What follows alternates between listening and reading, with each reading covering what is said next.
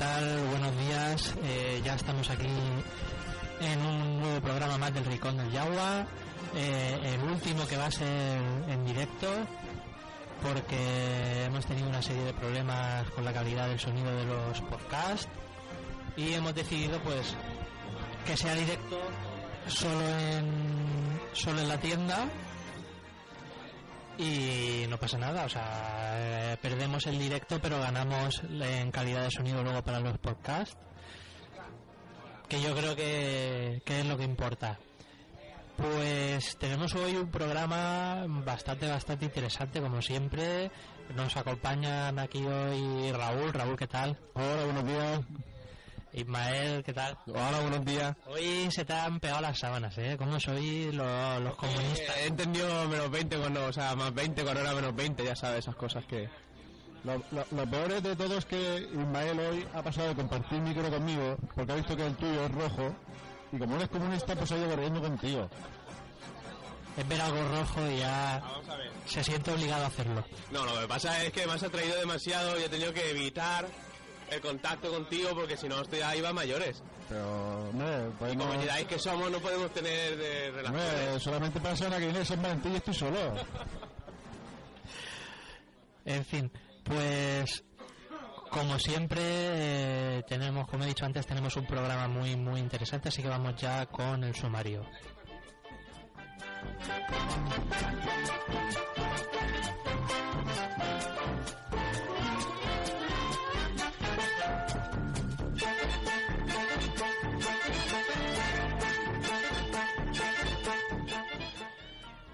Pues hoy tenemos, eh, como siempre, como el primer programa de mesa, hablaremos de las novedades de DC, de Marvel. Además, recomendaremos eh, La muerte de Lobezno, que como sabéis, pues ayer salió el último, el último número ya de esta miniserie de cinco, de cinco tomos. En cine hablaremos de los estrenos de febrero y una nueva entrega de cine Camelador. Esta semana toca Dogma. Eh, nuestra sección de Star Wars, como siempre, vamos de top 10. Hoy hay un top 10 de videojuegos eh, sobre Star Wars y las últimas noticias o rumores del episodio 7. En el Rincón de Edu también vamos hoy de, top 10 y hemos preparado un top 10 de álbumes, de los 10 álbumes más vendidos de toda la historia y las 10 mejores canciones de toda la historia. Nos mola mucho del top 10, ¿eh? Eh, nos hemos quedado muy muy viciados. Esto es por, por ver los típicos vídeos de panchitos en, en YouTube. de top 10, top 5, etcétera, etcétera. El próximo va a ser top 10 maquillajes o algo de eso. Y en deportes, eh, toda la actualidad deportiva como siempre y además esta semana toca hablar de la petanca, un deporte que se está perdiendo mucho y que aquí en el Rincón del Jaguar nos dedicamos a, a rescatar esos, esos deportes menos emergentes. Y si yo encuentro aquí, es que no encontraba el ratón, que vamos a hacerle cosas del, del todavía directo. Pues vamos a hacer una pequeña pausa. Bueno, Alejandro, ¿querías decir algo? Hola, buenos días a todos. Alejandro está aquí en fire, ¿cómo se nota que ya no se mete tanto al comunio, que está ahí 100% productivo? Pues vamos a hacer una pequeña pausa, dejamos con Barracuda y enseguida estamos con los estrenos de Marvel y DC.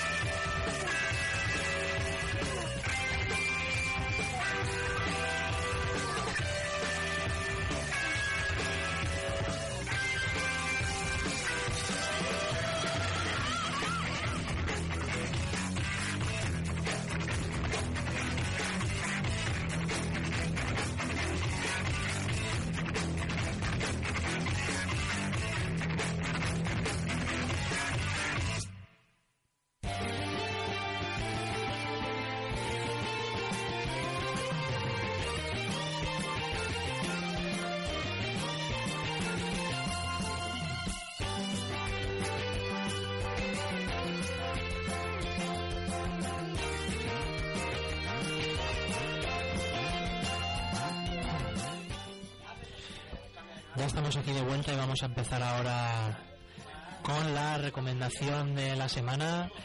Eh, esta semana toca La muerte de Lobezno, una serie que particularmente nos ha tenido enganchados a Raúl y a mí. Sí, bastante. Todavía no me he leído el último. No te, no te voy a hacer spoiler, tranquilo. Por favor. Pero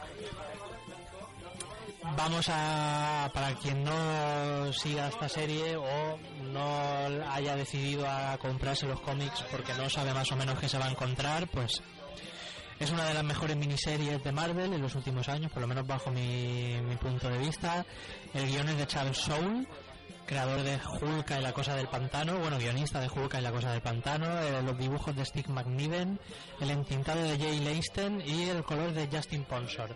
Son cinco tomos, como he dicho antes, aquí en España se- eh, están saliendo en formato grapa. El primer número son 2.95 y el siguiente, 12 los siguientes 2.50. O sea, te puedes hacer la colección en 13 euros. Sí, la verdad es que un precio muy, muy asequible. Pues en estos cómics vemos que Lovendo ha perdido el factor curativo, que era su bien más preciado. Esto pues hace que todos sus enemigos vayan a, a por él, a reventarlo. Hasta los que eran amigos van a, a intentar matar a Lovendo. Y pronto veremos que todo esto lo ordena alguien. Un personaje misterioso que tampoco podemos decir porque si no estamos haciendo un spoiler bastante gordo. Y podemos separar la historia de la muerte de Lobezno en cuatro partes. El primer acto de la historia sería, sería Canadá, donde tuvo lugar, como sabéis, la primera aparición de Lobezno.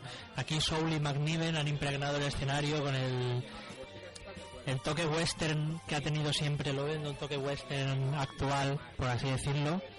Y está muy bien. Eh, la siguiente localización de la historia es Madripur, es un entorno que se desarrollaron las primeras aventuras de la serie regular de Chris Claremont. Pues lo típico, ¿no? Los barrios estos peligrosos con mu- mujeres fatales, fumaderos de opio, combates a muerte, es lo que nos vamos a encontrar en estos Aquí, actos. aquí se ve un loberno ahí todo golfo, rodeado de mujeres. Exacto. Como diría Amador Rivas, un lobezno borderline. exacto, exacto. Un borderline que para los que no lo sepan es vividor follador en inglés. sí, sí, sí.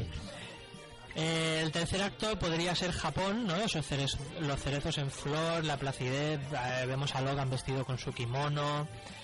Todo esto, ¿no? Pues congrega los recuerdos de una de las épocas más felices de su vida, jus- junto también con la época más triste, que es en la que perdió, pues, la que lo perdió todo, prácticamente. Y el último acto podríamos decir que es el lugar de nacimiento de Lobezno. Eh, digamos, el guionista Charles Soule lo que ha hecho aquí es como cerrar el círculo. Podríamos decir que ha cerrado el círculo, lo enfrenta al momento crucial de su pasado y digamos que lo que han querido hacer aquí con la muerte de Lobezno es que se vaya en paz con él mismo. Exacto. Y no voy a deciros el final porque no me parecería correcto y porque Raúl me podría dar ahí con el micro en, en la frente y con lo que no es el micro. Bien. Hemos podido ver a un a un Lovendo débil y vulnerable, pero que no ha dejado de luchar hasta el final. A mí esta miniserie me recuerda mucho a los cómics de Frank Miller, porque tiene un toque así oscuro y los personajes, aquí Lovendo tiene una psicología más compleja, es se ve un perfil mucho más humano en contraposición a lo que hemos visto siempre, que es la típica imagen de, de antihéroe. He de decir que el tomo 5 me ha parecido flojo. En el 4 ya se desvela el final, ya sabemos lo que pasa, pero me esperaba algo más. Sinceramente, yo no sé, Raúl, cuando te leas el, último número, si me dirás, pues estoy de acuerdo contigo o no. El último número es muy, muy suave. Baja- Aquí bajan ya el listón. No obstante, para mí ha merecido la pena hacerme esta, esta serie. ¿Qué podrían hacer? Siguientes ideas para Lovendo, para resucitarlo. Lovendo hijo rojo, que Ismael se lo leería. ¿Qué, hubi- qué hubiese pasado si Lovendo, en lugar de nacer en Canadá, nace en Siberia, por ejemplo, ¿no? ¿Qué hubiese pasado, Ismael? No sé, yo no te sé decir, me preguntas así de sopetón, ¿no? Pero no sé, a lo mejor no hubiera debido ni a Adamantium, ¿no? Porque en Rusia el Adamantium tú eres nuestro nuestro experto en temas de comunismo. Si, si nos ponemos a mirar, hubiera cambiado la historia totalmente, porque él participó en todas las guerras en el lado de los ganadores. Entonces, si hubiera sido si hubiera sido comunista, hubiera cambiado totalmente la historia. Cierto, además, recordamos que, que el Lobezno tiene más de 200 años, si no me equivoco. Llegó a matar nazis junto con el. Capitán América. Y hubiese sido interesante tenerlo en el otro bando, en el bando de, de- con Stalin. Hubiera evitado la muerte, ¿no? De Trotsky, ¿no? Hubiese cogido y hubiese clavado a Ramón Mercader el piolet en la cabeza. Por cierto, cada vez me llama más la atención el personaje de Ramón Mercadera. Tiene ahí una psicología y el de Trotsky también. Un día podemos hablar, aunque no sean de Star Wars, ni tengan nada que ver con la temática de nuestro programa, podríamos hablar algún día de, ellos. Dark Trotsky o algo de eso. Dan Trotsky Y así ya lo metemos. el- o Dal Mercader, no sé. En lugar de espada láser lleva un piolet láser. No sé, no sé. Ya hablaremos un día más, eh, más a fondo de, de estos dos personajes. Pues antes de empezar con los estrenos de cine, vamos a hacer otra pausa. Eh, dime, Raúl. Sí, bueno, eh, Alejandro. Alejandro está aquí atendiendo, chicos, no pasa nada. ¿Puedes hablarnos de, la, de las novedades de DC y de Marvel? Sí, esta semana han entrado las novedades de Marvel.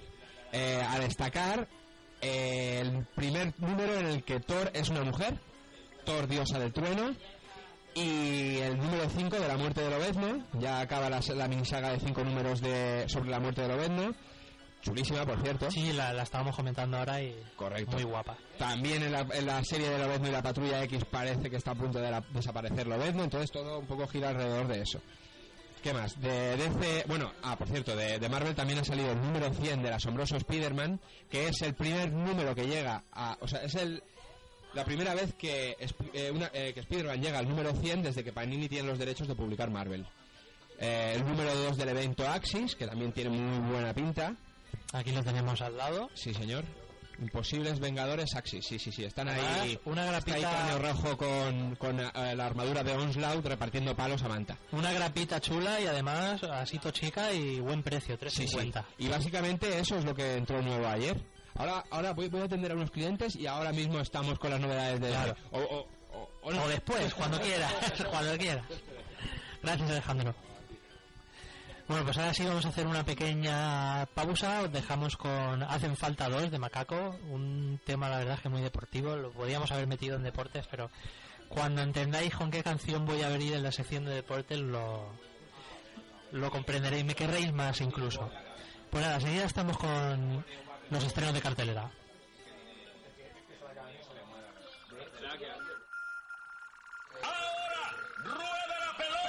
Calle abajo. Emitiendo en to- to- to- todas direcciones. Una vez en la vida.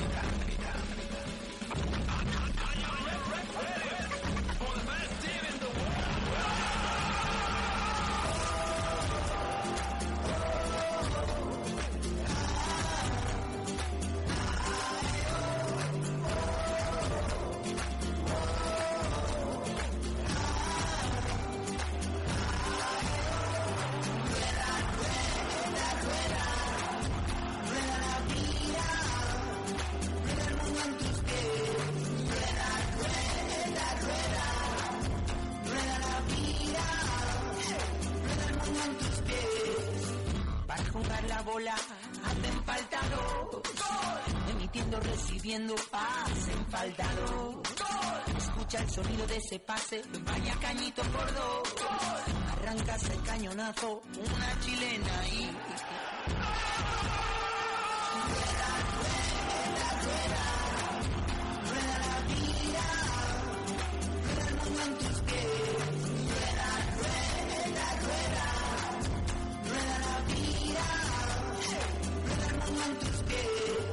Bola la la bola, corner, dentro son dos. Bere, bere, bam, bam, por lo mismo ahí están, son dos. Otros ganarán, son dos. La grada se distintos colores, una bola y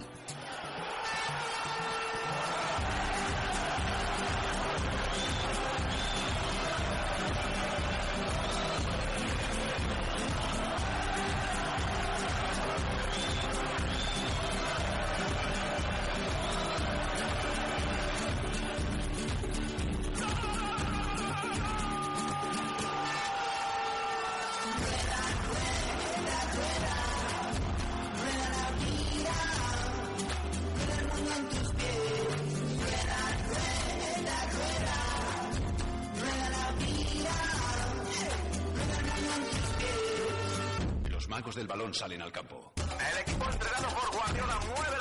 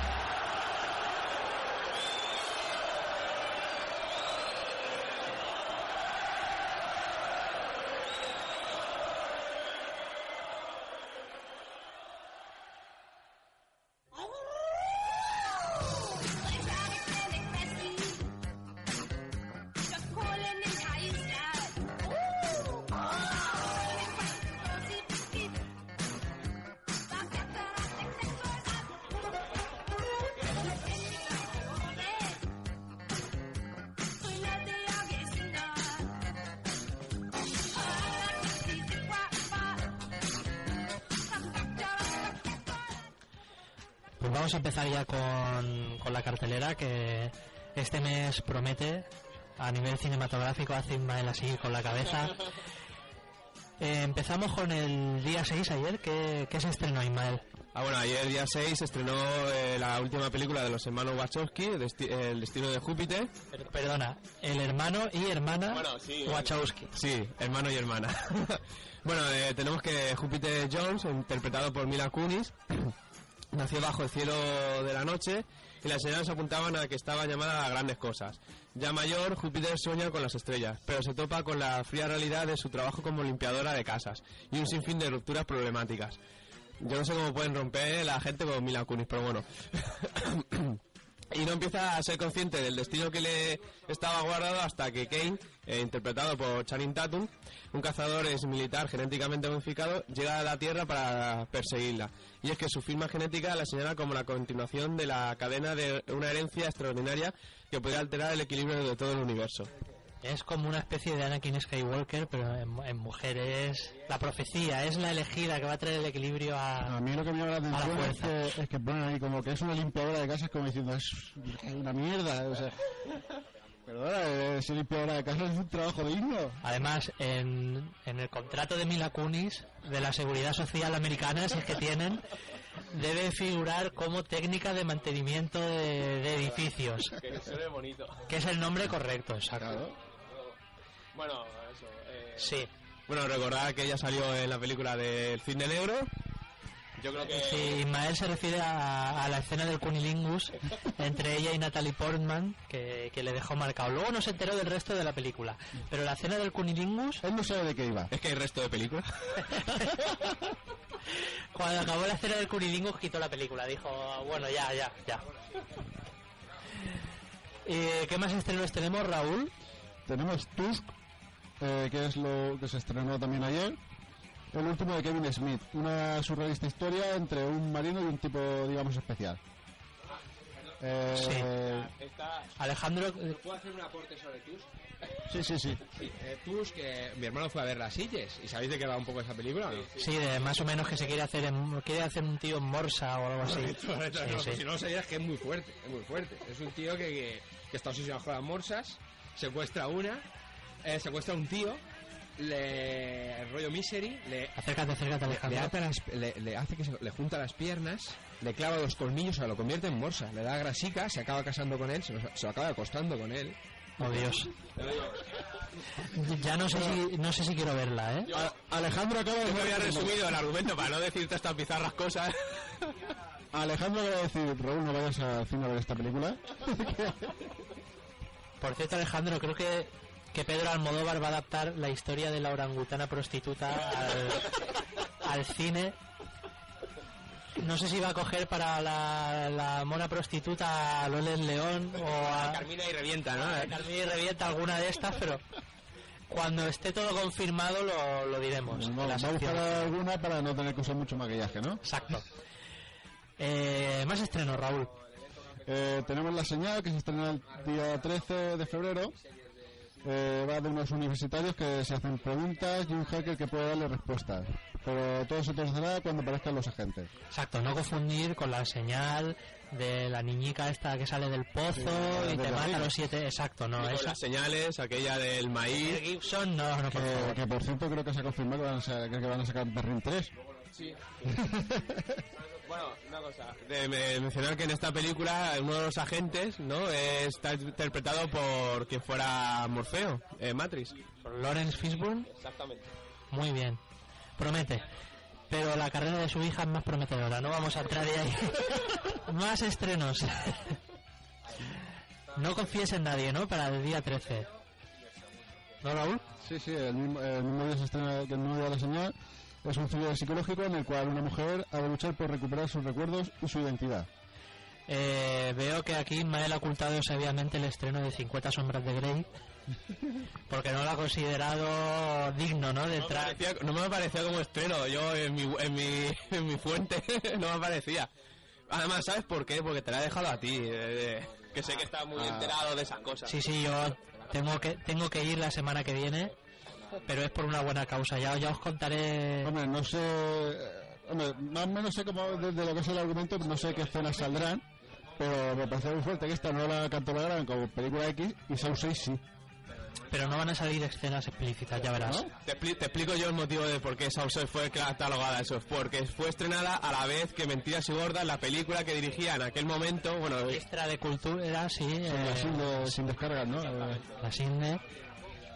Sin orejas que tenía también, porque yo creo que en el último en el último pleno del Congreso de los Diputados salió volando por la ventana como como esa fantástica escena de, Ben Affleck en Padre de Familia.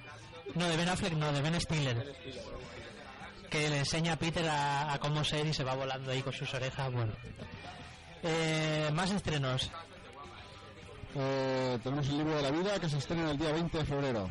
Eh, la conocida como la Romeo y Julieta mexicana, con mucho folclore del país y del nuestro, así como mucha aventura para ir con la familia. Esta es de, de dibujos animados, si no me equivoco, de esto de... Sí, exacto.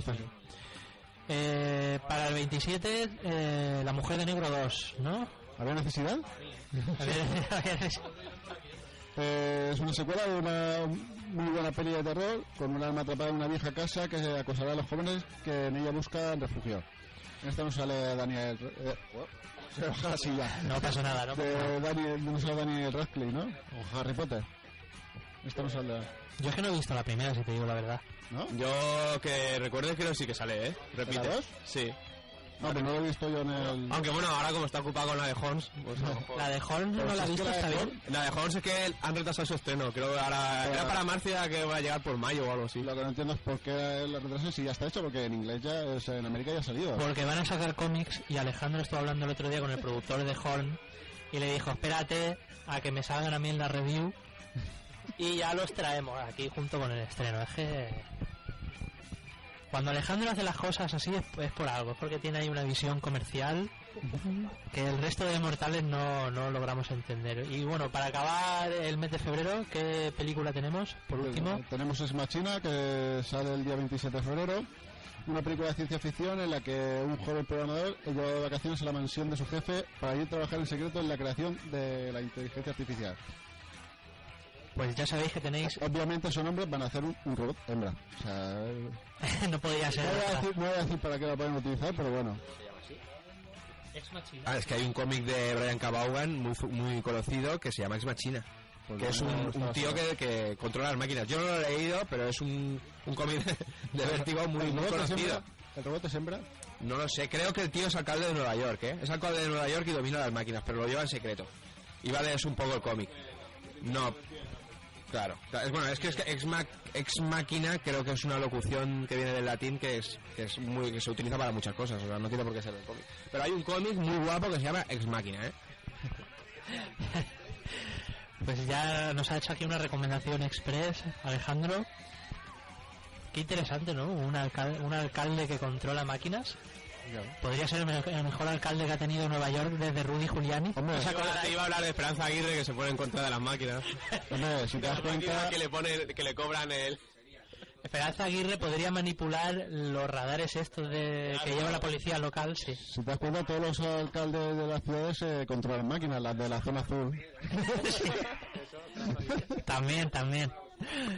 Bueno, pues vamos ya, antes de terminar con la sección de, de cine de este programa, con eh, una nueva entrega de cine camelador. Toca Esta semana toca Dogma, de Kevin Smith. Esta película es del año 99.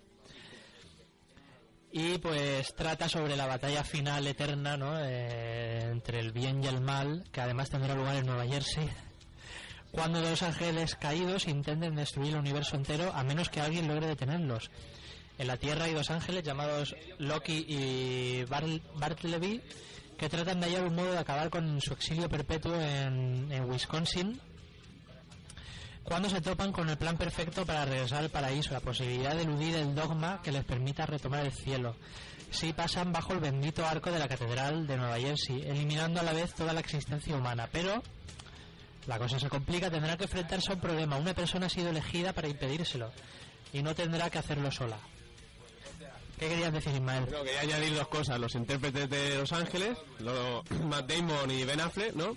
Y luego decir que es que, joder, es que en Wisconsin se, se aburre todo el jodido mundo, tío. No se está nunca allí. No, eh, la verdad es que no hay cercanías todavía que llegue a Wisconsin. Eh, está. eh, Renfe está ahí, ahí. Está, eh, Creo, no me hagas caso, que habría un pequeño problema de infraestructuras, pero dales tiempo. Que te hacen ahí un. Una de Alicante, Madrid, Wisconsin. en- en- en 10 horas de viaje. Bueno, pues como bien ha dicho Ismael, gran elenco de actores, de los que destacamos la panda de, de los amigos del director, de Kevin Smith, Ben Affleck, Matt Damon, Jay y Bob el Silencioso, Jason Lee, que eh, se hizo muy famoso por Me llamo Earl, y aquí Alanis, Alanis Morissette, que hace de, de un papel muy sorprendente que no vamos a decir porque si no es un pedazo de spoiler que te cagas pero hace un papel muy muy sorprendente. Pues una película en general polémica y muy cómica a partes iguales la verdad es que merece la pena ver es, es entretenida además no es muy larga no Ismael será hora y media hora y veinte. más o menos no también llega ni a la hora y añadir, media. no llega a la hora y media. También ha añadido un actor más que sale, que es Alan Rickman, que es quien interpretó a Severus Snape en eh, Harry Potter. Pues qué puntuación le doy a, a Dogma en una escala la escala que creamos hace una- un par de semanas la escala comunista del, del cine de buen gusto si tuviésemos que valorarla del 1 a 10 Lenins, yo le doy 8 Lenins. Eh, yo estoy, estoy de acuerdo con Adrián. Así que Raúl, tendrás que hacer para ponerlo en la página en la portada de Dogma y abajo 8 cabecitas de Lenin, ahí como puntuación final score. Eso está hecho. O también podemos hacer otra semana, cuando se trate de una película mala, la podemos pu- eh, puntuar de 1 a 10 piolets. la escala Ramón Mercader del cine de mal gusto. Una cosilla, eh, Bob el Silencioso es Kevin Smith, ¿no? El, el director. Sí, No, está, está, ese papel es muy... no habla, pero cuando habla, joder. Eh, yo he visto entrevistas, dos veces en la, en la- en la película. yo he visto entrevistas de Kevin Smith y, y la verdad es que es un tío bastante inteligente. A mí me recuerda mucho a Matt Groening, no solo en lo físico, sino que también tienen esa cultura muy muy ultraliberal. Son lo que pues, se podría considerar aquí ex- extrema izquierda, ¿no? Sin, sin llegar a ser comunismo. Eh, no, no, yo también quería apuntar que, bueno, no hay más que ver las películas que hace. Hombres que se convierten en morsa y esas cosas, ¿no? En fin, pues con esto vamos a pasar enseguida a el top 10 de Star Wars de videojuegos y noticias y aparte las noticias que tenemos sobre el episodio 7. Así que hacemos otra breve, brevísima pausa. lo, que más me Sí, gusta, lo que más me gusta hacer el programa aquí es que, es que hago la compra a la vez. es práctico. Estamos haciendo el programa, ves un cómic, te gusta, se lo apartas Alejandro. Si es que eh, tendríamos que habernos constituido ya como, como sociedad limitada. Vamos a empezar a guardar dinero, pues. Enseguida empezamos con la sección de Star Wars, Top 10. ¡Al agua! ¡Unite!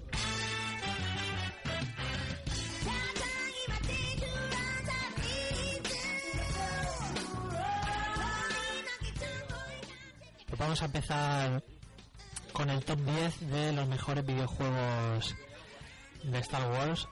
Como siempre, estos top, estos top 10 son bajo nuestro criterio personal. No se basan en listas oficiales. ¿eh?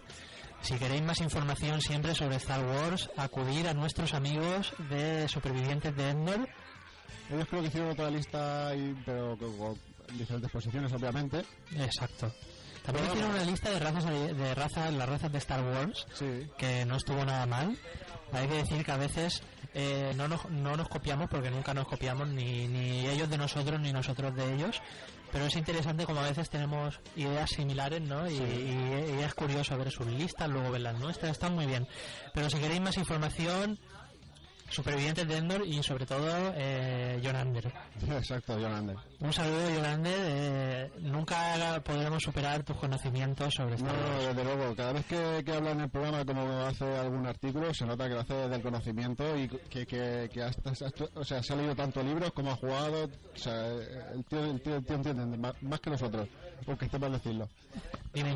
Raúl, parece que vayas a querer chuparle algo, ¿en serio? Tanto. Si se deja. Bueno, pues eh, vamos a empezar eh, ya con la saga Jedi Knight, ¿no? Bueno, también decir otra cosa, que para Sí. saber exactamente qué posición quieres tener el juego, lo mejor es jugarlo. Exacto. Ahí está, muy, muy, muy hábil, Raúl. Vale, eh, la saga Jedi Knight, esta saga está compuesta por cuatro títulos, eh, es el Dark Force, Dark Force 2, eh, Jedi, y Jedi Academy. Eh, tienen ya algún tiempo y lo cierto es que refleja muy bien la, la esencia de Star Wars y el argumento es el punto fuerte de estos juegos. Empezó siendo un primera persona, pero en posteriores entregas se podía alternar entre la primera y la, tercera persona. Eh, el juego nos mete en la piel de un mercenario bastante carismático llamado Kai Katar, que en, la primera entrega se desvela eh, quién robó los planos de, de la Estrella de la Muerte. Eh, y conforme va pasando la historia, vamos evolucionando con nuestro personaje. Si en el primero ya molaba porque llevaba una pistola, en el segundo era una, una espada láser y ya, pues. Kai Katarn. Sí, a Kai Katarn. Y se convierte en, Jedi. Luego cae en el lado oscuro, vuelve otra vez al lado de la luz. Y en la última entrega, eh, ya no llevamos a Kai Katar. Que eh, en el Jedi Academy ya llevamos a otro personaje, que lo elegimos nosotros, que es un Padawan que, que se llama Jaden y que llegaba a la, a la Academia de, de Luke.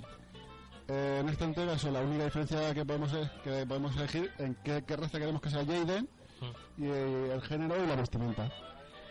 Qué cansino Kyle Katar, ¿no? Es, eh, se pasa más veces de bando que, Sí. que Revan. Y mira que Revan a lo largo de su vida se hace Jedi, se vuelve a ir al lado oscuro, vuelve a hacerse Jedi, se casa, vuelve. Cuando se casa se va al lado oscuro, con razón. Con razón, porque ya se lo dijo su maestro, estos son problemas, estos son disgustos. Tú al lado, al lado oscuro y con las pastillacas, es lo único que te va a dar satisfacciones en esta vida. Eh, seguimos. Otro, otra saga que podríamos, que vamos a comentar es la de Caballeros de la Antigua República. una saga muy clásica de, dentro de, de lo- los juegos de Star Wars. Es un RPG que nos mete en una aventura en la que todas las decisiones que tomemos serán determinantes para el destino de la galaxia. El juego utiliza el sistema eh, D20 de las reglas de la tercera edición de Dungeons and Dragons. Tiene dos entregas, aunque posteriormente sacaron The Old Republic, que es de la misma temática pero online. La primera entrega nos lleva unos 3.956 años antes del episodio cuarto, donde eres un soldado que tiene que ir evolucionando y convertirte en Jedi o Sith, según el camino que tú elijas. Como sabéis, pues eh, al más puro estilo de los juegos RPG. En la segunda entrega nos sitúa en el año de 1951, es decir, cinco años después, donde los Jedi están al borde de la extinción y solo quedan un grupo de exiliados y nosotros llevamos a uno de ellos y nuestra misión será reunir a los Jedi que quedan desperdigados por la galaxia.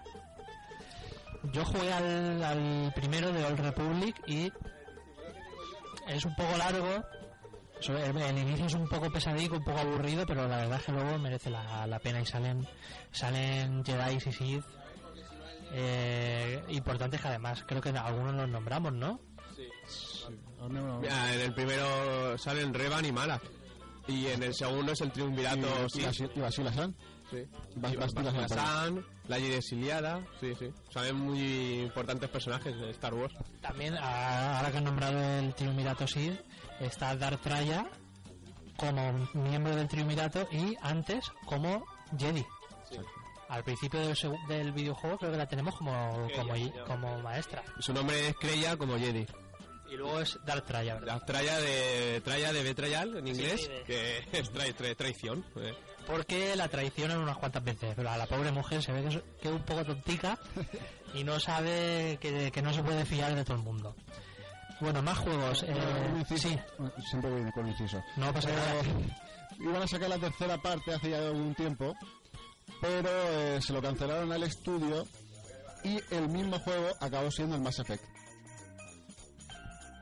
¿En serio? En serio. O sea, el Mass Effect debería haber sido el, el, Caballero de la Antigua República 3. Me acaba, me acaba de dejar sorprendido, la verdad, no. Con el culo torcido, no me lo esperaba. Bueno, seguimos eh, con más juegos de Star Wars. Ahora toca hablar de la saga Battlefront.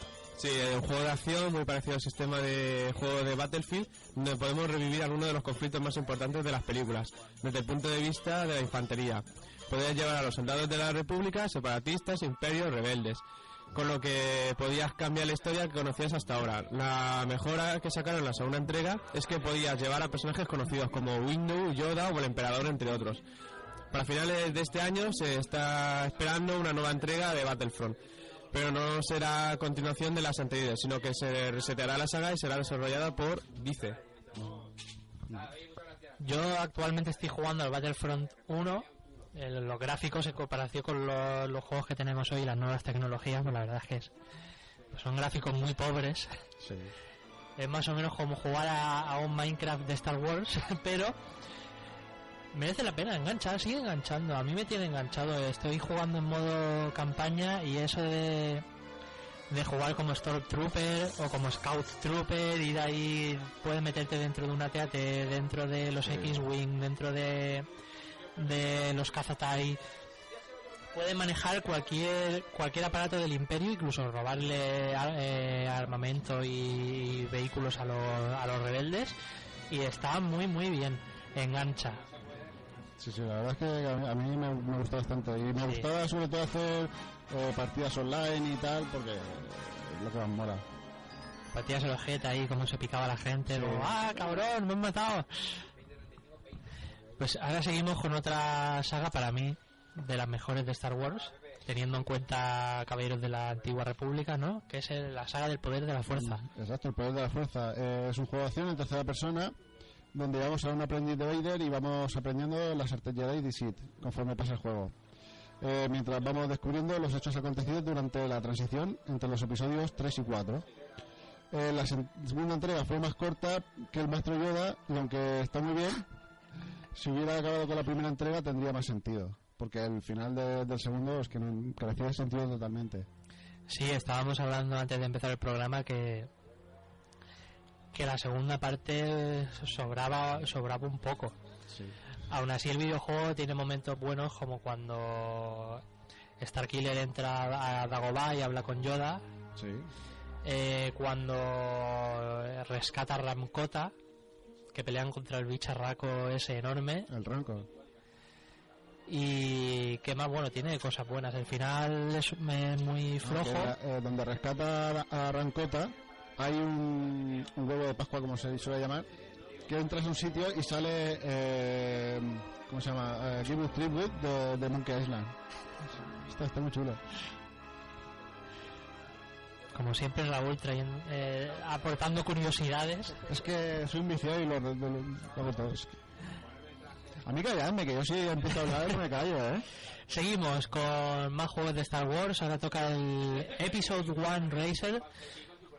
Como podéis, como se aprecia en el título, pues juego de carrera de vainas en el que nos ponemos a, eh, a bordo de una de las naves de las que pudimos ver en la amenaza fantasma. El sistema de carreras y las pistas que van cambiando durante las vueltas hacen muy atractivo este juego de carreras.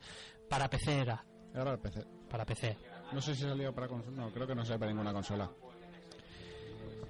Más juegos, Ismael, de la saga de Lego Star Wars. Sí, un juego de acción con opción de multijugador en el que en el universo de Star Wars el completo está hecho de piezas de Lego, como el, el nombre del juego y Si no, no sería Lego Star Wars, sería otro nombre, Star Wars. Este- Exactamente.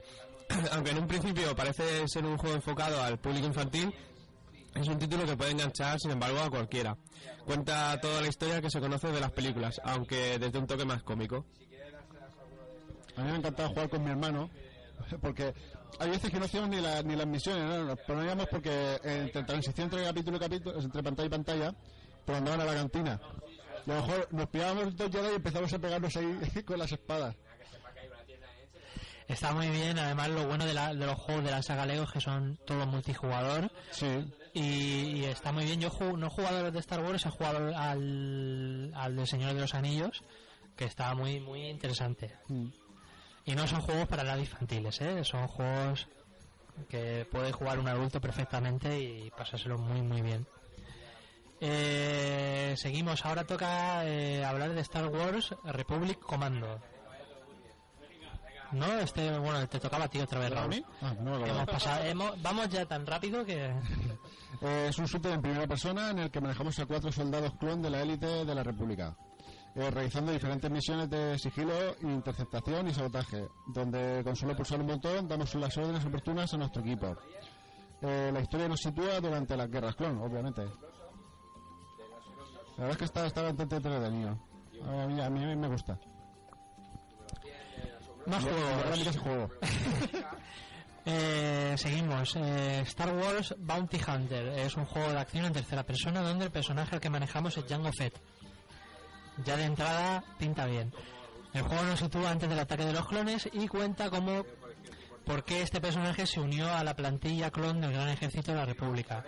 El mayor atributo del juego es poder llevar a caza recompensas con más hijos detrás de Julio Iglesias y Pajares. Eh, hay un juego que se llama que se llamaba Star Wars eh, 1313 que iba a ser basado en Boba Fett antes de meterse en el traje de, de Boba Fett. de Boba Fett.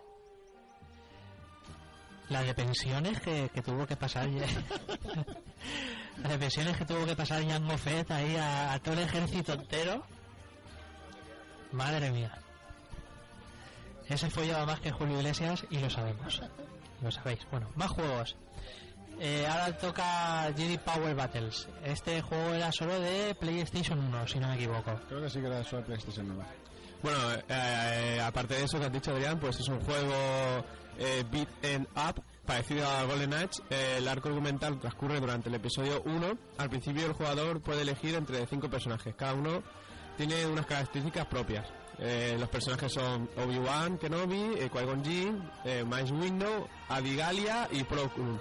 Aunque puede desbloquear otros cuatro conforme pase el juego, como son eh, Padme, el Capitán Panaka, que no Panenka, el de los penaltis, eh, Darth Maul y Kia de Amundi. Eh, para que no sepa lo que es un beat'em up, es como si estás jugando y te están grabando desde la zona enfrente. O sea, la cámara es así. Y además, bueno, la entrevista que hicimos hace tiempo a Chuben hablaba de este juego del Power Battle y elogiaba a Plo Koon. Luego Plo Koon era uno de los Jedi más mierdas que había, que había porque... eh, pues porque el, sí, juego, el juego era bastante pero el tocho. juego era, era tocho. Eh, seguimos. Ahora es el turno de la saga X-Wing versus TIE Fighter. Pues Sí. esto nos indica, ¿no? Que es un, un simulador. Sí, es un simulador de combate espacial en el que nos pone los mandos de las naves rebeldes o del Imperio, eh, pudiendo participar en la batalla librada durante los episodios 5 y 6. Eh, algunos títulos de esta saga, eh, los que salieron después de 1997, tenían modo multijugador, lo que lo hacían más atractivo. Pues hasta aquí han llegado nuestros top 10, ¿no? Ahora toca hablar Hay, de... hay un juego que, que, que si hubiera salido, yo, yo por lo menos lo hubiera añadido a esta lista, si hubiera salido, que era un juego de Star Wars basado en Darth Maul. Y llevas a Darth Maul. Y tenía una pintaza increíble. No iba a salir, se canceló, si no me equivoco. eh. Hubiese estado muy, muy bien. Pues ahora toca hablar del episodio 7 y son noticias, aunque más que noticias, podríamos catalogarlas como rumores.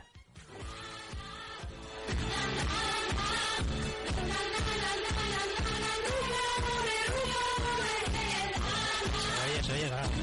Raúl es que se la sabe, yo no soy de...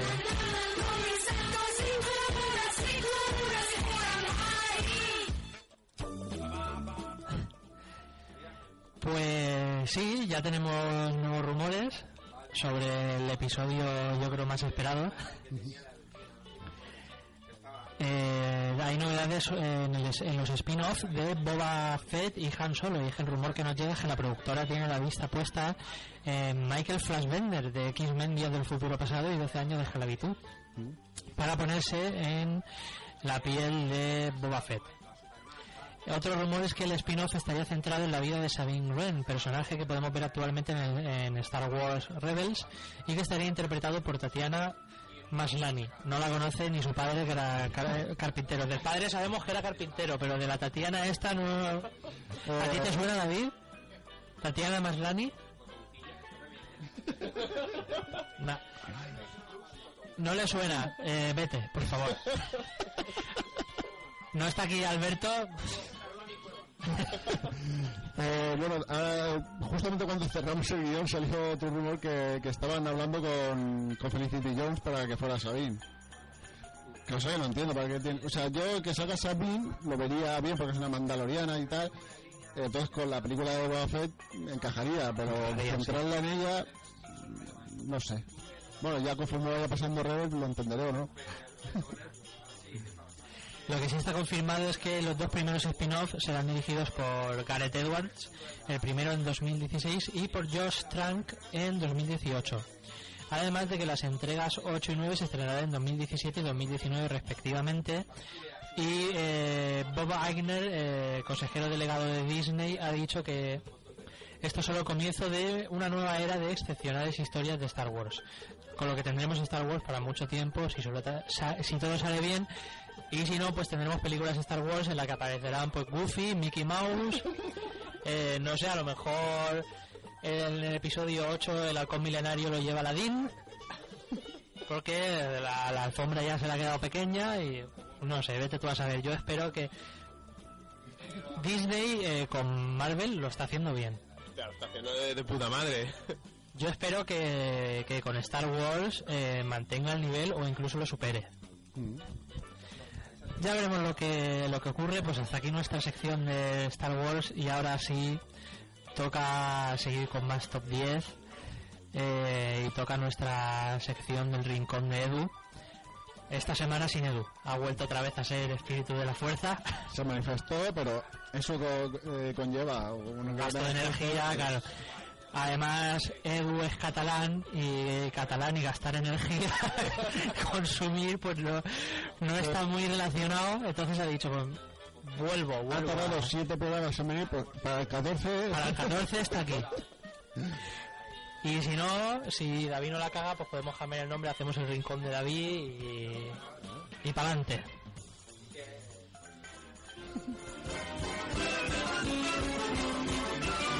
El rincón de Edu. El...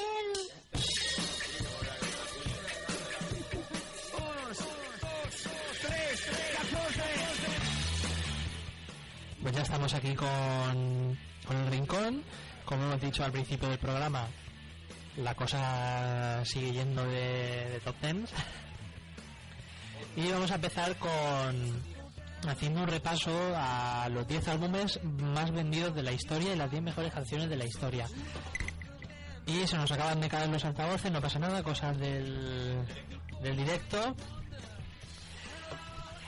Como decía, eh, tanto la lista de los 10 álbumes más vendidos como la de las 10 mejores canciones, esta no es de, nuestro, eh, no es de criterio personal, esta está basada en la lista de, Rolling, de la revista Rolling Stones de, de los 500 mejores álbumes de la historia y las 500 mejores canciones de la historia. Bueno, 500 álbumes más vendidos, no mejores.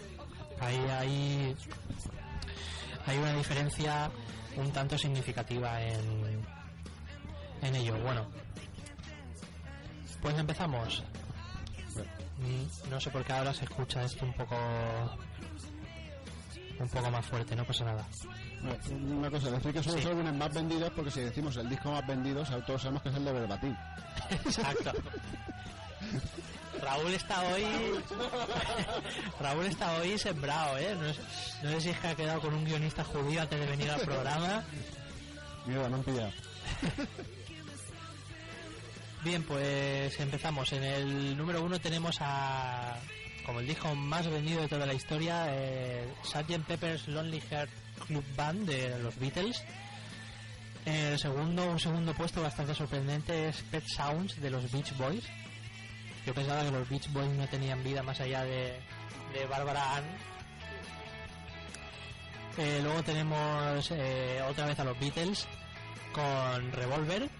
En el número 4, Highway 61 Revisited eh, de Bob Dylan. Otra vez los Beatles en el número 5 con Rubber Soul. En el número 6, Marvin Gaye con What's Going On. Por si no sabéis quién es Marvin Gaye, pues es un tío que siempre anda con el orgate calentico. Seguro que si escucháis esto os suena.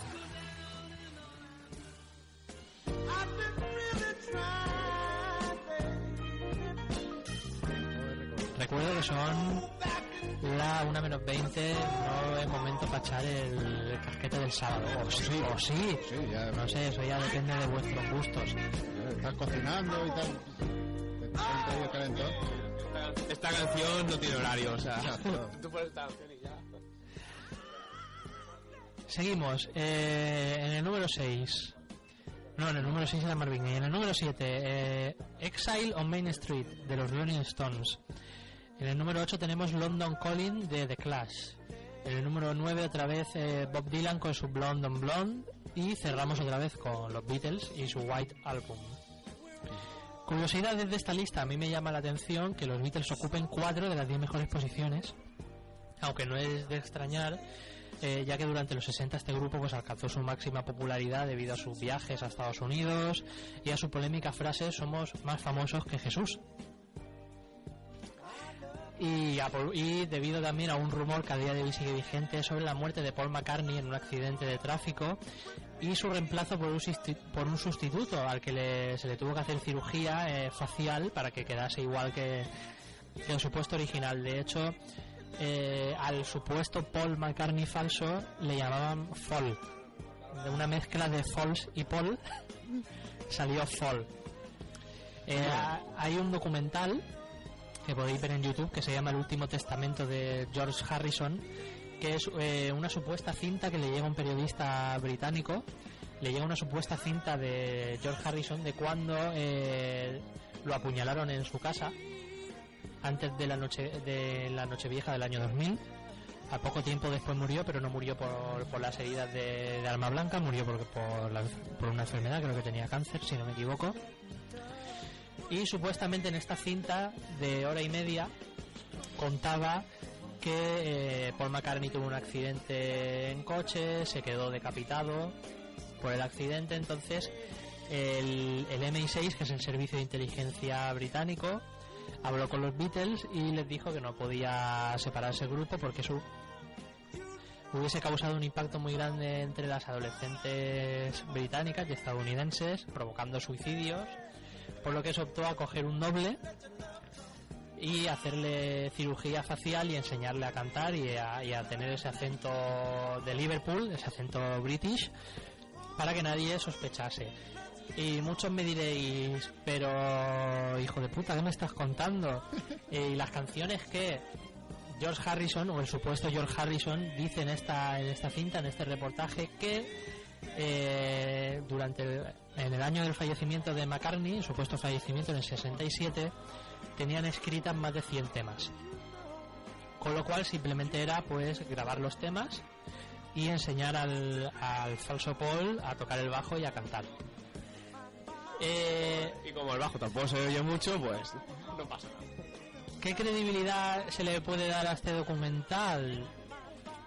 Yo no creo que fuese cierto porque no veo suficientemente grave la muerte de Paul McCartney como para provocar suicidios.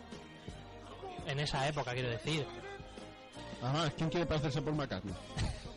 o sea, ¿quién va a hacerse la cirugía para parecerse a Paul Sí que es cierto que eh, hay una serie de hay una serie de lagunas en esta historia que es que en Estados Unidos se hizo un concurso que era eh, buscando al doble de Paul McCartney y este concurso nunca llegó a su edición final. Se televisó en Estados Unidos hasta la semifinal y nunca se televisó el último el último digamos no se llegó a, a televisar el episodio final o el programa final del concurso y supuestamente el falso Paul era el ganador de este concurso que se llama Billy Joe Campbell Eh, luego también pues el supuesto George Harrison de esta cinta hace referencias a mensajes ocultos en las canciones que si lo pongo al revés pero esto ya nos metemos en el tema de que si yo por ejemplo cojo la canción de Liberty Benji y la pongo al revés dice que viva Hitler cosas así esto ya Tenemos un amigo, ¿sabes, Ginés? Que quiere hacer canciones que eh, suenen al... o sea, ¿cómo explicarlo?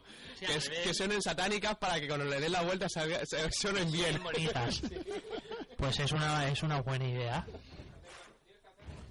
Por cierto, lo de lo del el, el concurso este para ver el parecido me recuerda cuando hubo uno de Charles Chaplin y se presentó el propio Charles Chaplin y quedó segundo. ¿Cómo sería el primero? ¿Cómo sería el que ganó el concurso de- del doble de, de Chaplin, de Charlotte? Bueno, seguimos. Más curiosidades, más datos de esta lista de, de los 500 álbumes más vendidos. El disco más vendido de Elvis está en el número 11, que era de Sun Sessions. Thriller, que todos pensábamos que era el más vendido, está en el puesto número 20. Todos los discos de los Beatles están en esta lista, a excepción de recopilatorios. El puesto 500 lo ocupa el disco Touch de, de Eurythmics, que por si no sabéis quién era Eurythmics, es el grupo este que hizo la canción de Sweet Dreams, que luego la, la versioneó Marilyn Manson, entre otros. Y Queen ocupa el número 230 con su A Night at the Opera, eh, este disco que para mí es de los mejores que tiene Queen, sobre todo porque está Bohemian Rhapsody. Y sorprendente, ¿no? Que ocupe el 200, en 230. Y ahora vamos a pasar eh, con el top 10 de las mejores canciones de la historia. Y vamos allá.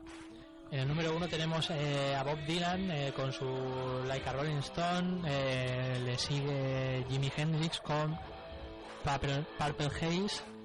En el tercer lugar está Satisfaction de los Rolling Stones. En el cuarto Imagine con John Lennon. En la número 5 ya lo hemos escuchado antes What's Going On de Marvin Gaye. En la número 6 Respect de Aretha Franklin que a mí personalmente me gusta y además aparece aparecen los Blue Brothers si no me equivoco y no tenía que sonar ahora la cuña de deportes pero sí que va a sonar Aretha Franklin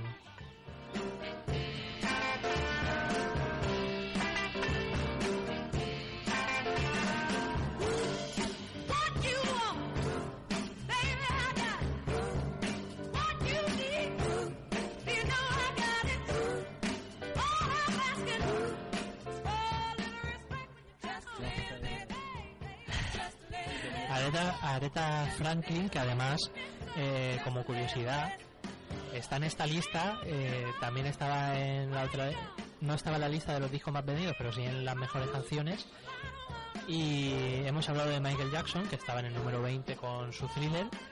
La artista favorita de Michael Jackson era Aretha Franklin. Eh, todo esto porque su padre, en los pocos momentos en que no les pegaba y les explotaba a bailar, lo llevó varias veces a ver un concierto de Aretha Franklin y pues quedó impresionado, como no.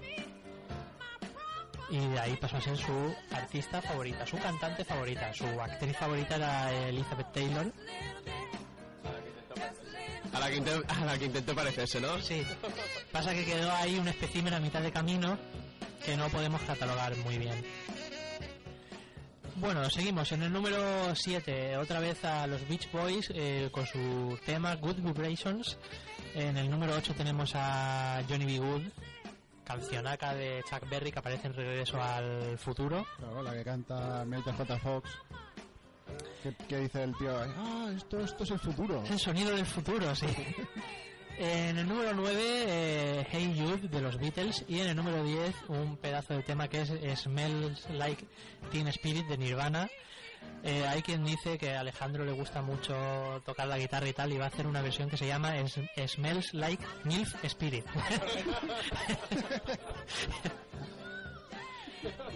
Además David toca la guitarra, van ahí, el día menos pesado los vemos tocando aquí en Monographic para amenizar las tardes. Cosas a destacar de esta lista, la canción de los Beach Boys que aparece en esta lista no está en su disco de la lista anterior. We Will Rock You de Queen aparece en el número 330 de esta lista. Hey Youth forma parte de un recopilatorio y en el número 500 de esta lista lo ocupa el grupo Boston con su More Than a Feeling que es un, temazo, no sé qué hace aquí en el, en el número 500, igual que tampoco sé cómo solo hay una canción de, de Queen eh, en esta lista, pero así es. Así son las cosas y así os las hemos contado. Madre mía, madre, ¿por qué te has pasado al otro lado? Con esta canción sonando, no sé qué hubiera pasado. Por, eso... Porque... sabía que iba a sonar y he dicho, me voy a ir. Porque Raúl me atrapa sensual y cálidamente. Y Si es no- que si te intentas dejar el película algo ahí, pareces una fémina. Claro, claro. Pues nada, vamos a hacer una pequeña pausa, os dejamos con Barbara Ann de los Beach Boys y enseguida estamos con deportes.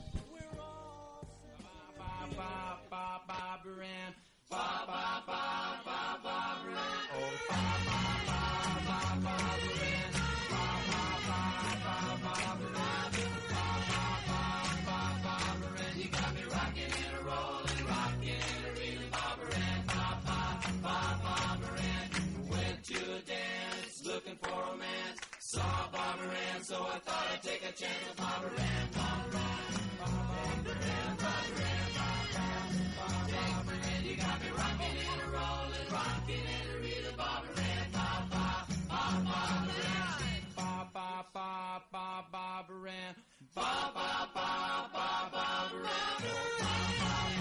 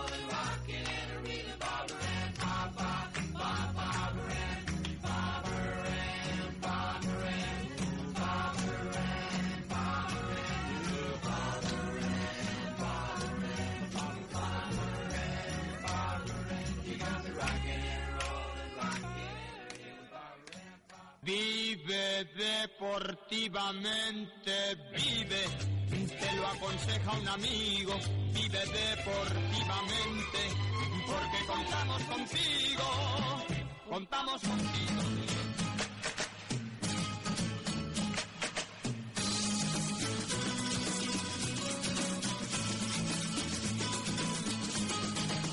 Con la cara lavada de recién peinar,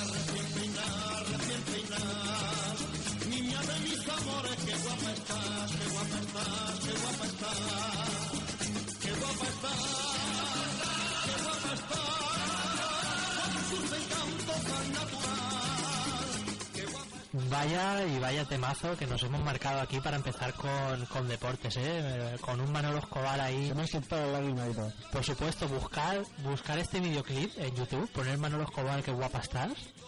Unos, e- unos efectos, o sea, de, esto deja eh, Valerio Lazaroz, que además fue el que hizo el videoclip este en la primera, con, con el tema de los zooms y todo esto, o sea, deja a- a el HD y al IMAX a la altura del Betún. pero, pero a la altura del Betún, o sea, y con cuatro duros que había antes de, presupuesto. Increíble. Bueno, como siempre vamos a empezar repasando la tabla de la clasificación de liga de la Liga BBVA. Eh, tenemos eh, como líder a Real Madrid con 54 puntos. Le sigue Barcelona con 50, Atlético de Madrid con 47 y Sevilla con 42 cerrando la zona Champions. En puestos de Europa League tenemos a Valencia con 41 y a Villarreal con 38 que está pisando ahí los talones. Eh, a mitad de tabla tenemos a Español que está en una forma estupenda con 26 puntos, a Celta en el número en, mitad de tabla con 24 puntos, Athletic de Bilbao en un sorprendente undécimo puesto con 23 y bajando ya al descenso tenemos a Granada con 18 puntos, Elche con 17 y Levante con 16. Eh, como sabéis, pues el, Elche juega el lunes Aquí en casa es Elche Rayo a las 9 menos cuarto de la noche. Más partidos destacados de esta jornada. Esta tarde a las 4, Atlético Real Madrid, el derby. Eh, Barcelona el domingo a las 9. Los Leones tienen que ganar sí o sí, además porque juegan en su casa, juegan en el nuevo, en el nuevo San Mamés. Eh, Español Valencia, domingo a las 9. Este partido también es muy interesante porque, como he dicho antes, pues el español está en una forma estupenda, sobre todo Caicedo. Caicedo cada vez que juega en casa está espectacular. Alejandro dice así como se nota que, que lo tenía ahí en el en el comunio, sí, sí. La época buena del Levante lo tuve yo. Cuando valía 10 millones. Ahí que le mandaban mensajicos a Alejandro, tío, véndemelo, tío, véndemelo, tal. Te doy 20 pavos ahí, lo que sea, pero pero véndelo. Eh, bueno, temas... Te, te falta añadir el Villarreal que Granada de esta tarde. Ah, ¿a qué hora juegas? Es que no a lo tenía... 5. Es que como es el ¿A Granada, 5 o a las 6? No me acuerdo. como es el Granada no me gusta nombrarlo Bueno, mucho, si pero- juega el Atlético, se juega a las 6. Eh, a las 6, ¿vale? Villarreal Granada. Pues ya sabéis, todos animar al, al submarino amarillo. Voy a poner la camiseta de Cazorla para el partido. Pues entonces tiene tiempo ya, ¿no? Claro. Tu camiseta, ¿no? Porque Sí. Cazorla se fue hace, hace ya la Es que tira. te- yo es que soy una persona que tiene mucha suerte. Me compro la camiseta de Cazorla y entonces lo vendo en Villarreal.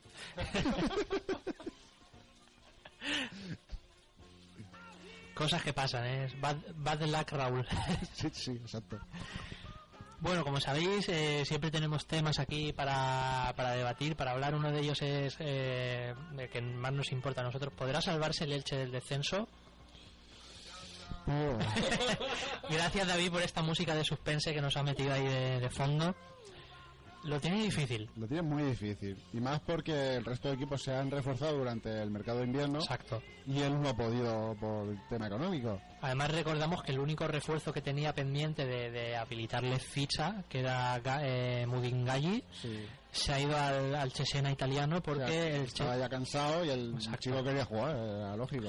No obstante, Mudingalli ha dicho que para él Fran Escribá ha sido el mejor entrenador que ha tenido, que Fran Escribá ha sido capaz pues, de transmitirle paciencia y, y ánimos, pero como dijo Víctor Horta, el, el director deportivo del Elche, el Chesena le ofrecía titularidad y era una cosa que el Elche pues no se la podía... Ha, ha conocido al mejor entrenador y ha conocido a la peor directiva, ¿no?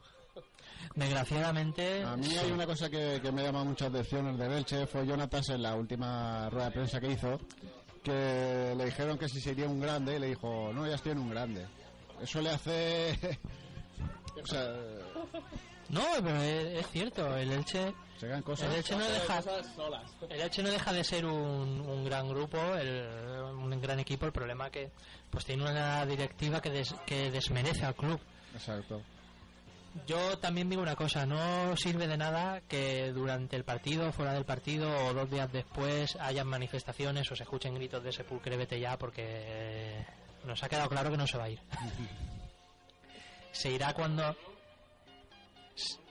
se irá cuando se tenga que ir, Cuando ya no quede dinero... cuando ya no quede dinero o cuando el el club o si el club baja a segunda y por temas económicos no puede mantenerse en, la- en esa categoría, pues que esperamos que sí que pueda mantenerse porque sería una pena que el Elche bajase por, por, por despacho, por temas de despacho segunda vez.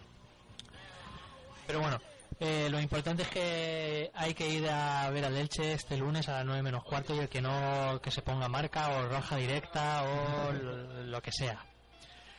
Bueno, Hay una aplicación ahora para el móvil que se llama SP Live, que, oye, que se ve los partidos de la parte de bien. Y si te pones un emulador en el ordenador, ya lo tienes. Habrá que probarlo. Eh, bueno, más temas. Eh, como sabéis, eh, como acabamos de decir, las 4 juega el Atlético Real Madrid y eh, el Madrid pues tiene unas cuantas bajas significativas. Tiene James eh, tres meses fuera por rotura del quinto metatarsiano que en lenguaje humano es que se ha roto el dedo de, de un dedo del pie. Sergio Ramos, que todos pensábamos que iba a estar tres semanas de baja y ahora va a estar eh, seis semanas de baja mínimo por rotura muscular. Tenemos ahí a Ronaldo que vuelve después de haber estado sancionado dos partidos. Modric todavía sin aparecer. No tiene cerebro el Madrid. Marcelo sin Marcelo con doble amarilla, además recurrieron a la doble amarilla por porque se la quitaron a, a Damián, a, a Parrades por un tema parecido. Como vimos en Deportes, Adrián, ¿no? Como vimos en Deportes, el meme de Julio Iglesias y le van a quitar la amarilla y lo sabe. Pues al final no se la, no se la han podido quitar. El Tribunal de Deportes ha ratificado la, la segunda amarilla y pues, no se puede hacer más. Eh, mi pregunta es, ¿aguantará el Madrid como líder o el Atlético aprovechará esas bajas importantes y, Hombre, y recortará distancias? Bueno, ahora mismo, au- aunque pierda este partido, aún sigue está en un punto por delante. Bueno, Se colocaría a cuatro. No, el del esto- Madrid, quiero decir, está a 7, el Ah. Atlético está a 7. Si gana el Madrid, se colocaría a 10. Ya a una distancia insalvable. Y si pierde, le recorta el Atlético de Madrid a 4. Se quedaría a 4 puntos. Y el Barcelona, si ganara, se caería uno. Exacto. Pues, hombre, este partido decide muchas cosas. Pues puede decidir muchas cosas. Dependerá de lo que ocurra, se sabrá. pues. Es que el fútbol tiene cosas que dices tú, guau. Como hemos dicho muchas veces, lo mismo llega al Alcorcón y llega al Madrid, como hemos visto. No me lo, recuer- no me lo recuerdes. Es que además ahí todavía estaba Raúl. Y, y eso, me- como aficionado al Madrid, me dolió. ¿Quién te... Voy a hacer una cosa bastante difícil, pero ¿quién te dice a ti que no le gane el Elche al Madrid y entonces coja? Sí, o sea, es difícil, pero el fútbol tiene esas cosas. O sea, y llega un momento que dices tú, el Elche está hecho mierda y llega, hace un partidazo. Bueno, recordamos que el año pasado el, el, el, el Barça se jugaba la liga sí, y y empató. empató. Es que el Elche el año pasado era un- más sólido. Era más subido en defensa, eso sí. La plantilla del Elche solo con solo con Botía en defensa y con, y con Sapunaru, que Sapunaru era vamos, el jugador revelación del Elche. Y además, el Barça contaba con 10 jugadores porque Messi sigue andando, o sea que... En fin, nosotros esperamos que, que esto mejo- que la situación del Elche mejore porque la verdad es que muy triste para todos los aficionados. Y bueno, seguimos. Eh, como sabéis, otro de los temas más comentados de estas últimas semanas ha sido la imputación de, de Bartomeu por el tema del fichaje de Neymar. Esto es un tema que, que parece que no acaba nunca y que cada día nos vamos a enterar de cosas nuevas. Cosa que le viene bien a programas como Jugones y El Chiringuito porque tienen temática para rato. Claro, y hacen tres o cuatro especiales seguidos ahí. Y, ah, no, y además Ber- Bertomeu les da, les da titulares como lo de la mano negra del Madrid. ¿Vosotros pensáis que, que la imputación es justa o que esto está todo orquestado por, por el gobierno central o por Florentino Pérez? Esto es lo de siempre, o sea, es justo porque lo ha hecho mal, ¿no? Eso está claro. Y lo planeado, pues está claro, ¿no? Esto es como la política. Tú no tienes la información y la sacas en el momento oportuno para hacer daño al rival. ¿Pero quién saca la información? ¿Piensas que ha sido Florentino Pérez el que ha revelado esto? ¿El que, el que ha, el que ha hecho presión para que se le impute a Bartomeu? Pues sí, muy posible. Yo creo que eso son cosas de comunistas. Encabezado por Ismael. Hombre, aquí falta, aquí falta Edu también diciendo, ya lo dije yo, porque Franco tenía, ha tenido mucha mano siempre con el Real Madrid, las cinco primeras Champions las ganaron gracias a Franco, etcétera, etcétera. Bueno, Bueno, Franco tenía mano con el, Franco tenía mano con el Athletic, que era su equipo. yo pienso que, que Florentino no tiene nada que ver. Hombre, eh, Y- y es, a- gran, es gran amigo de muchos de los políticos del PP que gobiernan y que tienen mano en Hacienda. Eso sí que es innegable. De acuerdo, y tiene una de las empresas más grandes de España y está ahí en bolsa, siempre estaba de, de las primeras en el IBEX 35. La empresa creo que era ACS, ¿puede ser? La de Florentino Pérez. Yo sé que entre otras tiene Era una constructora, bueno, y dragados también tiene, sí. ¿qué tiene varias? Eh, bueno, al caso. Yo creo que, que esto es una bola de humo. Lo de decir que no, eh, yo he hecho las cosas bien, pero todo esto es porque está bien orquestado del gobierno central y, y del Real Madrid cuando Bertomeu ha acusado públicamente al Real Madrid de irregularidades en el fichaje de menores y el Real Madrid de hecho está siendo investigado por, por la FIFA por el tema de, de, fichaje, de irregularidades en, en- en fichajes a menores. Al contrario, al contrario también se puede hacer. También puede ser el Barça tirando de sus contactos para acusar a otros a otras entidades. Y recordamos que el tema de la imputación, el tema de, de- de la imputación, el tema del fichaje de Neymar, lo movió un socio del Barcelona, no lo movió Florentino Pérez. Ahora este socio resulta que no quiere hablar, No quiere decir, no quiere decir nada y, lo ha hecho ni nada, ¿no? Y- Como- Como el que tira la piedra y esconde la mano. y a mí me parece que que sí, que Florentino puede tener mano, pueda no tener mano. Esto es que también nace por el tema de los Puyol. Que se filtró una noticia de que posiblemente Hacienda hubiera usado micros ocultos, ¿no? Que solo pueden ser ordenados por un juez.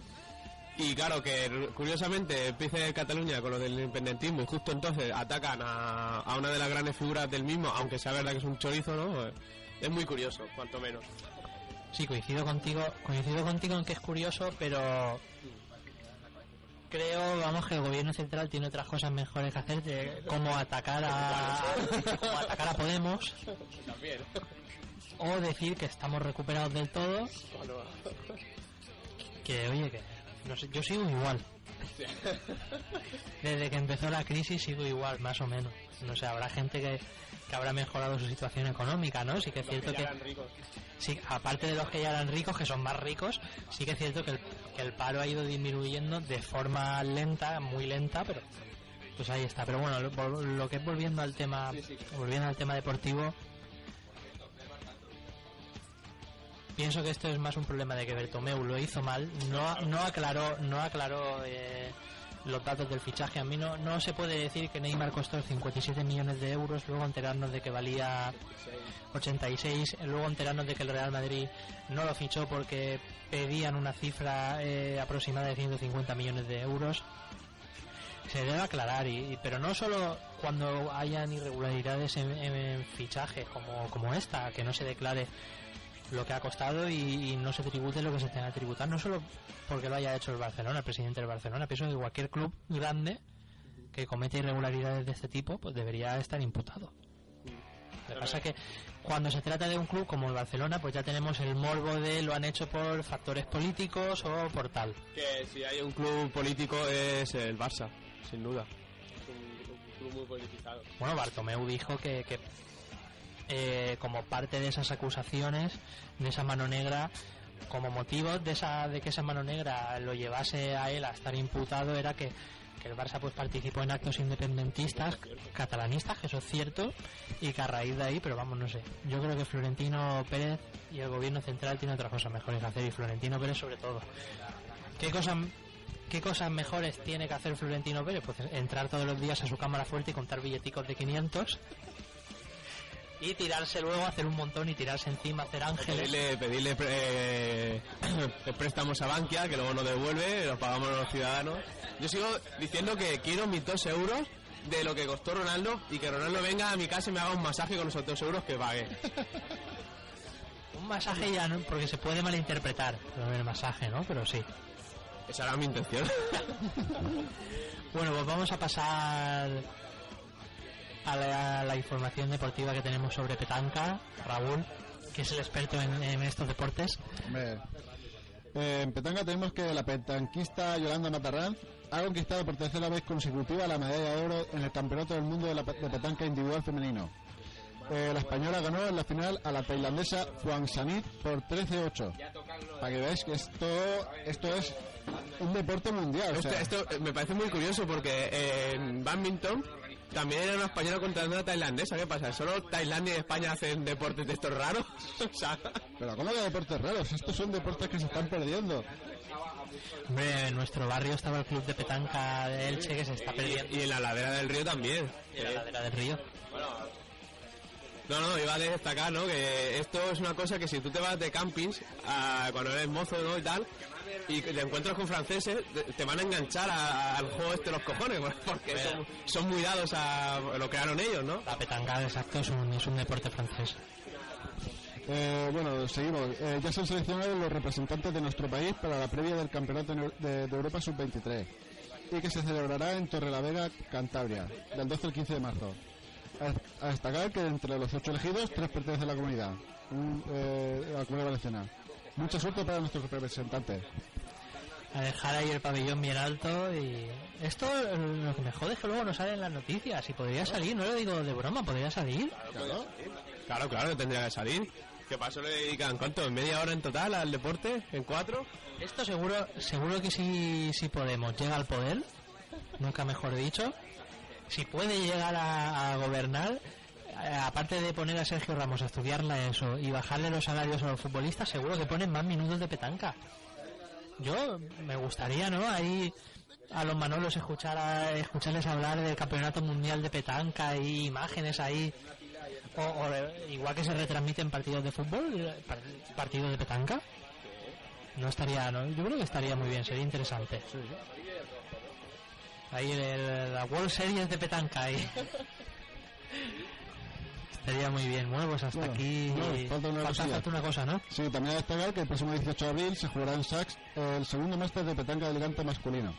Eh, he visto que hay un, hay un participante, un señor mayor con boina y gafas de sol, que ese yo creo que esta, esta edición va, va a explotar. O sea, va, Va a ser jugador revelación. sí, y bueno, para el máster femenino, que será en Petrer el 21 de abril. Pues ya sabéis, eh, próximamente en Sax y en Petrel hay petanca. Sí, Y pues hasta aquí ha llegado el programa de hoy. Espero que os haya gustado mucho. Eh, como siempre, darle las gracias a Raúl y a Ismael por venir. hombre. No hay de qué, mientras nos des el bol de arroz que nos corresponde. En esos temas ya competen a Alejandro, que Eh. hoy no ha traído a la, a la chica de las cocas. Y nos hemos quedado. Bueno, gracias a Alejandro también por, por participar, Alejandro. También hacemos un llamamiento para que venga Alberto, que hace hace semanas que no que no participa con nosotros. Lo has, hecho tantas, lo has hecho tantas veces de la tienda que... Creo que se la toma en serio ya, ya no vuelve. Gracias también a David, que no sabemos dónde está. Está aquí detrás ordenando cosicas. Eh, como siempre sabéis que el Rincón del Yagua es un programa que se emite en Artegalia Radio los domingos a las a las 7 y los sábados a las 11 de la noche. También estamos los miércoles a las 12 en Radio Battletoads. Eh, este va a ser el último programa que hagamos en directo a, través de Ustream mm, porque, como hemos dicho antes, pues nos resta un poco de calidad de audio de- del podcast y decidimos permanecer solo en directo a través de la tienda. El, próximo programa subiremos imágenes nuestras en la tienda para pues que quien esté en su casa quiera acercarse a hablar con Alejandro, comprar un cómic, escucharnos a nosotros, decirle a David que se vaya, pues no sé, lo, lo típico. Lo típico, pues... No, eso nunca va a pasar. O sea, si Alberto no pudo, tú tampoco. Así que nada, como siempre, muchas gracias por, por escucharnos y Raúl. Sí, bueno, decir que, que emitimos en Artegalla los sábados Lo hemos dicho, lo hemos dicho. Ah, sí, lo hemos dicho. Es que, estoy- es que estaba viendo un cómic de Spider-Man y me he despistado. Es que estamos rodeados de cómics y es normal que, que pasen estas cosas. Pues nada, eh, muchas gracias por habernos escuchado, nos vemos en el siguiente programa y que la fuerza os acompañe.